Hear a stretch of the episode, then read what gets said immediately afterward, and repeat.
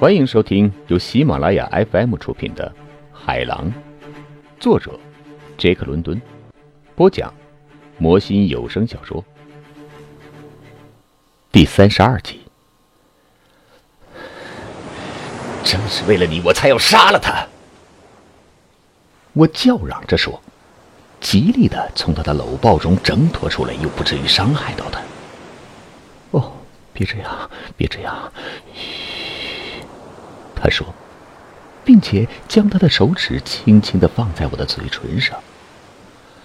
哦，我要是有胆量，能够亲吻他们，哪怕当时我怒火中烧。他们在我嘴唇上的轻触格外甜蜜，甜蜜极了。哦，求你，求你！他恳求道。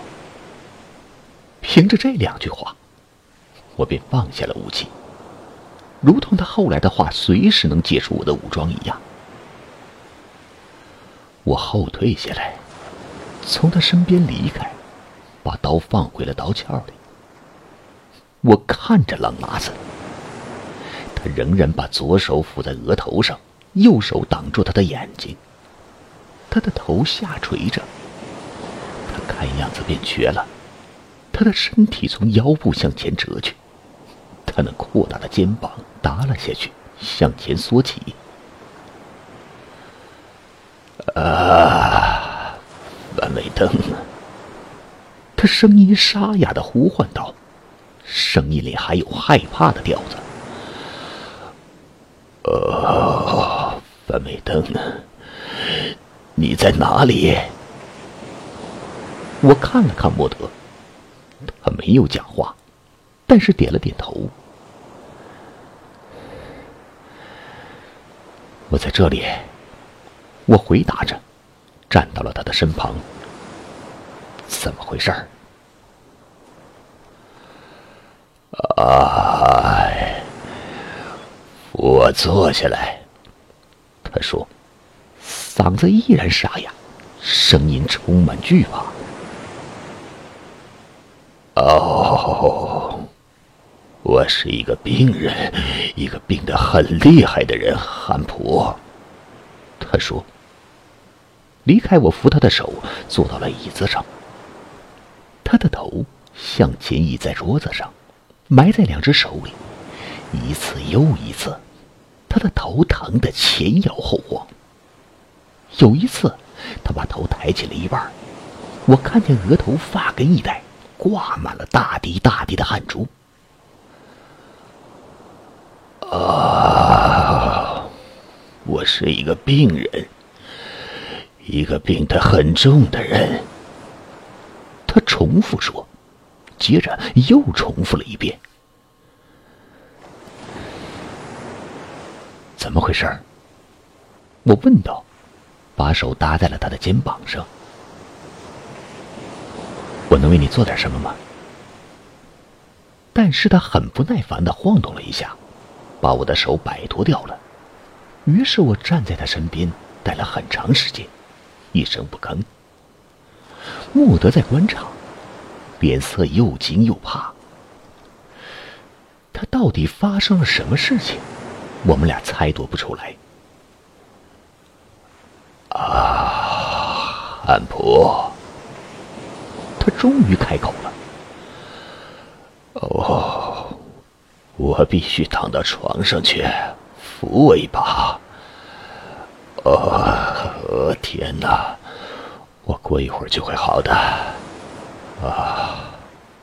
我相信，就是这该死的头痛病。哦，我害怕头痛。我有一种感觉，啊不，我不知道，我胡说什么？把我扶到床上去吧。但是我把他扶到床上，他还是用双手把脸捂起来，捂住了眼睛。我要转身离去。又听见他嘟嘟囔囔的说：“哦，我是一个病人，一个病得很厉害的人。”莫德见我走出来，用询问的眼光看着我。我摇了摇头，说：“他犯了什么毛病？我也不知道。他无可奈何，很害怕。我估计，这是他有生以来第一次吧。那一定是在挨那一刀之前发作的。那一刀，只是一点皮肉伤。你一定看见到底发生了什么？他摇了摇头。我什么也没有看见。这对我来说是一头雾水。他突然间松开了我，摇摇晃晃离开了。可是，我们俩怎么办呢？我应该怎么办呢？啊，请你等着我，等我回来。我回答说：“我上到了甲板上，路易斯在掌舵。”哦，伙计，你到前舱睡觉去吧。我说，从他手里接过舵，他立即按照吩咐去了。我这下。一个人待在幽灵号的甲板上，我尽量的不弄出声响，把中桅帆扯上横，把三角帆和直帆索放下，调过来三角帆，把主帆放下来。然后我下舱找到了莫德，我把食指放到嘴唇，示意不要声张。接着走进了朗拉森的屋子，他还是原来我离开他时的姿势。他的头在不停的摇晃，几乎是在扭动，左一下右一下。我能为你做点什么吗？我问。他起初没有回答，我又问了一遍，他才回答说：“，不，不，我还好，别管我，明天早上就好了。”但是我转身之际，看见他的头接着摇晃起来。莫德在耐心的等着我，我惊喜的注意到，他的头像女王一样挺着，他的眼睛灿烂而平静，眼睛平静而安详，如同他的精神一样。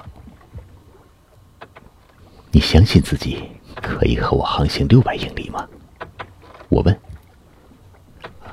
你是说？他问。我知道他已经猜对了。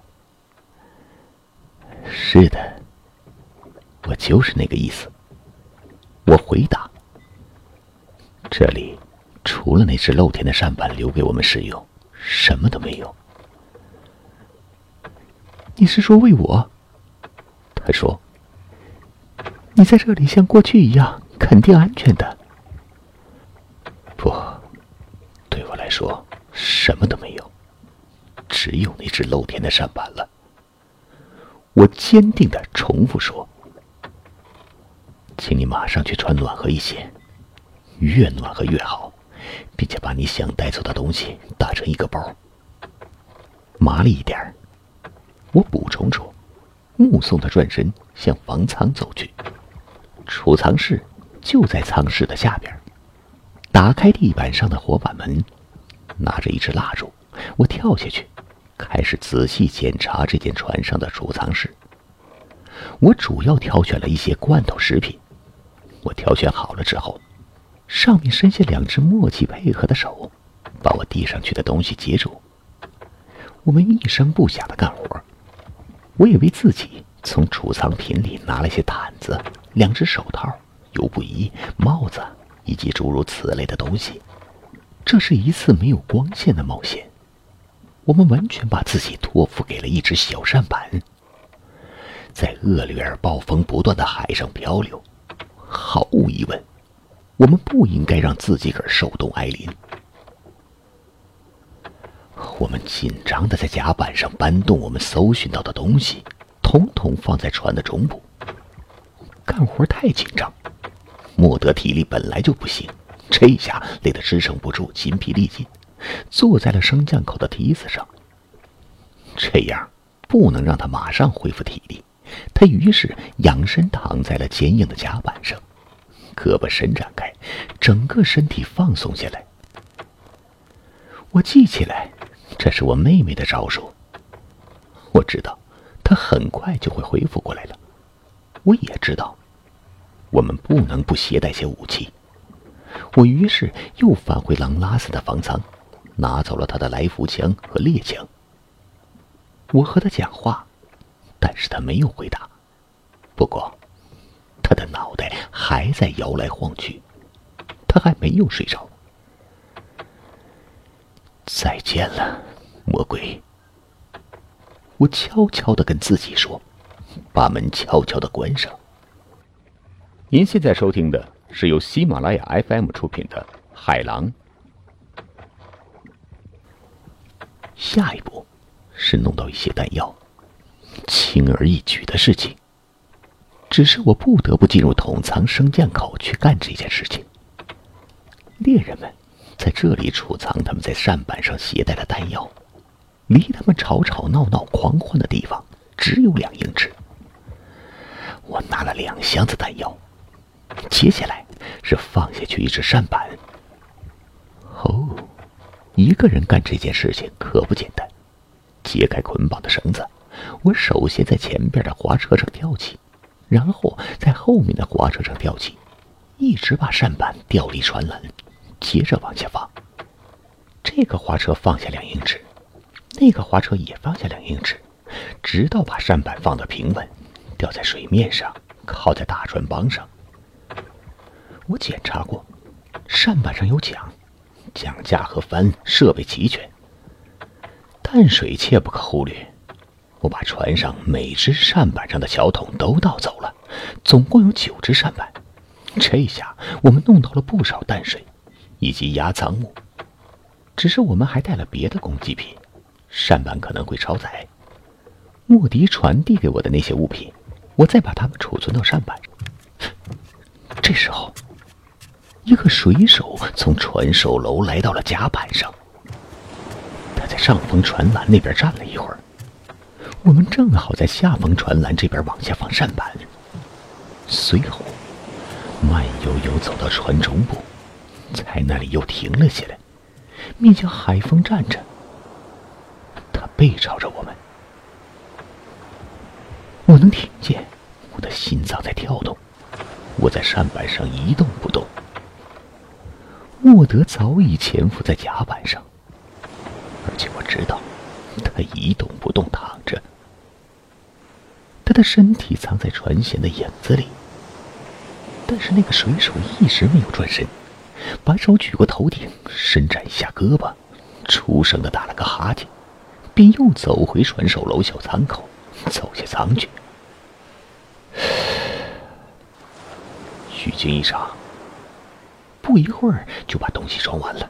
然后我把扇板放到水里，我扶着莫迪越过栏杆，感觉到他的玉体紧紧的依偎着我的身体，我简直忍不住想大声叫喊出来：“亲爱的，我爱你，我爱你。”我想到，真正的汉弗莱·凡韦登终于坠入情网了。我把他往扇板上放，他的手指紧紧地和我的手指拉在一起。我一只手拉住船栏，另一只手拉住他的体重。我此刻感到无比的自豪。这种力量是几个月前我根本不具备的。那天我跟查理·弗拉塞斯道别，乘坐倒霉的马丁内斯号前往旧金山。还是手无缚鸡之力的一介书生，扇板降到海面，他的脚踩住了扇板，我才松开了他的手。我把滑车摘开，跟随他跳下去。我生来从来没有划过船，但是我依然拿起了桨，费了不少周折，终于让扇板离开了幽灵号。然后，尝试着使用船帆。我看见过扇板舵手和猎人们多次张起斜杠帆，可是这一次，却是我第一次亲自尝试。他们可能只需要两分钟就把帆张起来，而我却需要用二十分钟。不过最后啊，我成功的把帆张起来，调整好了，两手掌握了舵桨，乘风行驶起来。日本就在那边，我说，在我们的正前方。哦，汉弗莱·凡韦登先生，他说：“你是一个勇敢的男人。”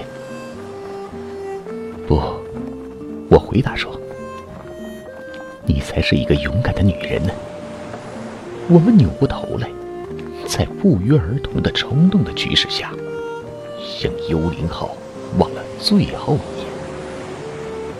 他那低矮的船体随着海浪或起或落，向上风方向驶去。他的帆在黑夜里黑黝黝的一团，他的舵轮在海浪冲击下吱嘎作响。过一会儿，船影和声音都消失了，我们孤零零的待。在了大海上，天亮了，灰蒙蒙的，冷飕飕的，扇板在清新的和风吹拂下行进。罗盘上指明，我们正在行驶的航线可以把我们带到日本。尽管戴着厚厚的手套，我的手指头还是很冷，抓着舵桨疼痛难忍，我的两脚被霜冻得生疼。我热切的希望太阳快快出来。在我的前面，在船底上躺着莫德。哦，至少他是温暖的，因为他身下和身上都有厚厚的毯子。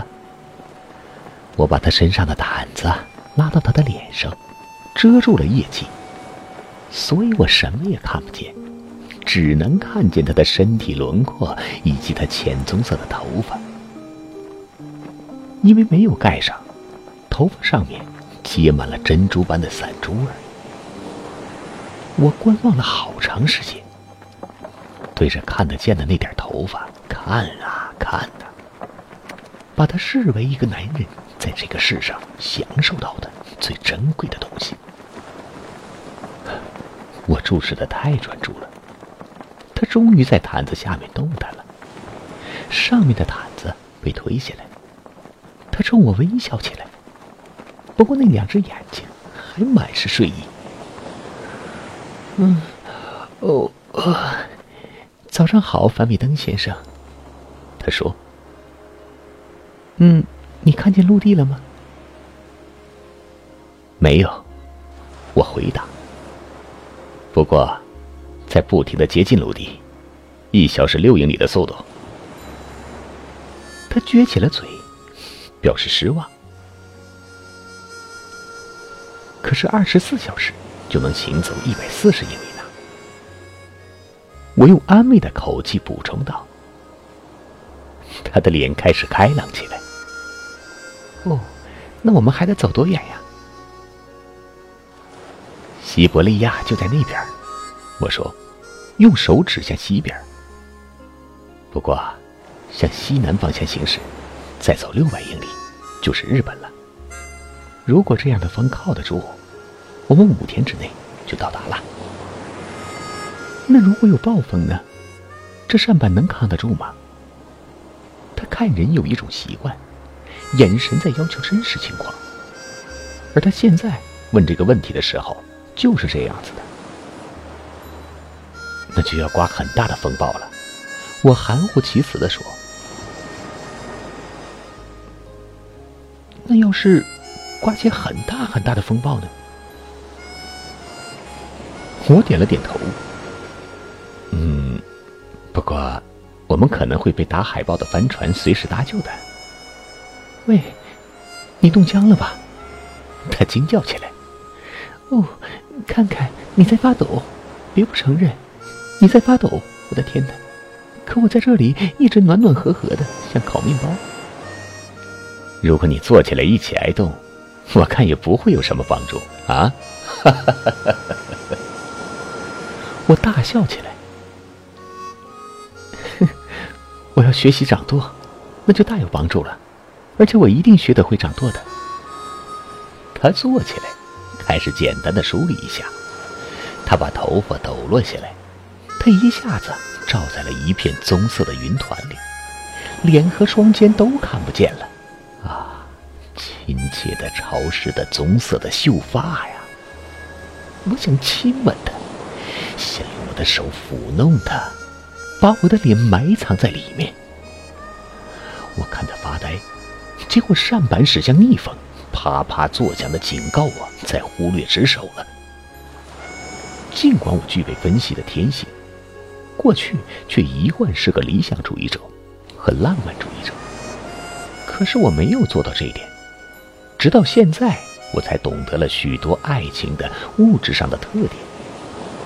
我一贯认为，男女的爱情是和精神息息相关的某种崇高的东西，一种将他们的灵魂拉在一起的精神纽带。肉体上的纽带。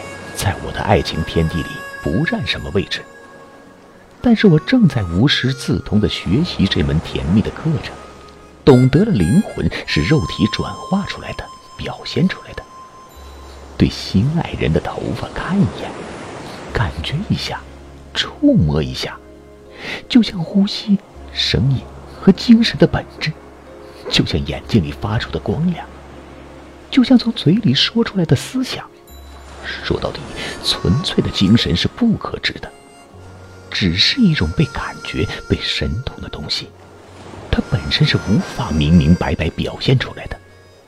耶和华是赋予人格化的神，因为他可以用犹太人听得懂的措辞对他们讲话，所以他便被以他们自己的形象接受下来，当做一团云也好，当做火树也好，或是什么有形的东西。都是以色列人能够理解的物质。听众朋友们，本集播讲完毕，感谢您的收听。